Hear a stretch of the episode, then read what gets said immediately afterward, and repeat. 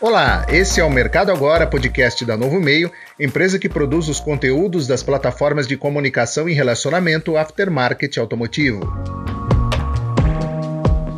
As vendas internas de pneus caíram 12,9% em 2020. Apesar da retomada no segundo semestre, o balanço final divulgado pela Associação Nacional da Indústria de Pneumáticos confirmou o impacto da crise sanitária no setor especialmente em razão das quedas registradas no primeiro semestre do ano passado.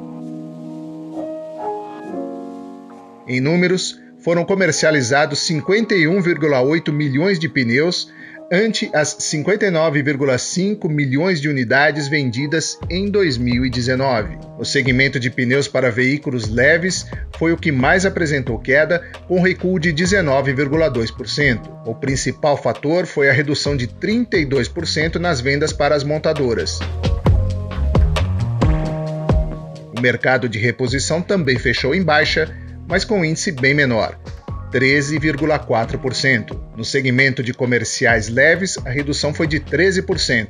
Já para os veículos pesados, que foram menos impactados pela pandemia, a queda foi de 1,8%. A comercialização de pneus para motos também caiu em 1,2%. O setor apresentou recuperação a partir do segundo semestre e os resultados tiveram expressiva melhora desde então. No mês de dezembro de 2020, por exemplo, a venda total de 4,8 milhões de pneus representou alta de 9,5% em relação ao mesmo mês de 2019. Todos os segmentos tiveram alta, com exceção dos veículos leves, em que a queda foi de 1,9% no último mês do ano passado, em comparação a 2019. Eu sou Cláudio Milan, profissional do jornalismo da Novo Meio. Você ouviu o podcast Mercado Agora, a notícia construída com o protagonismo da sua opinião.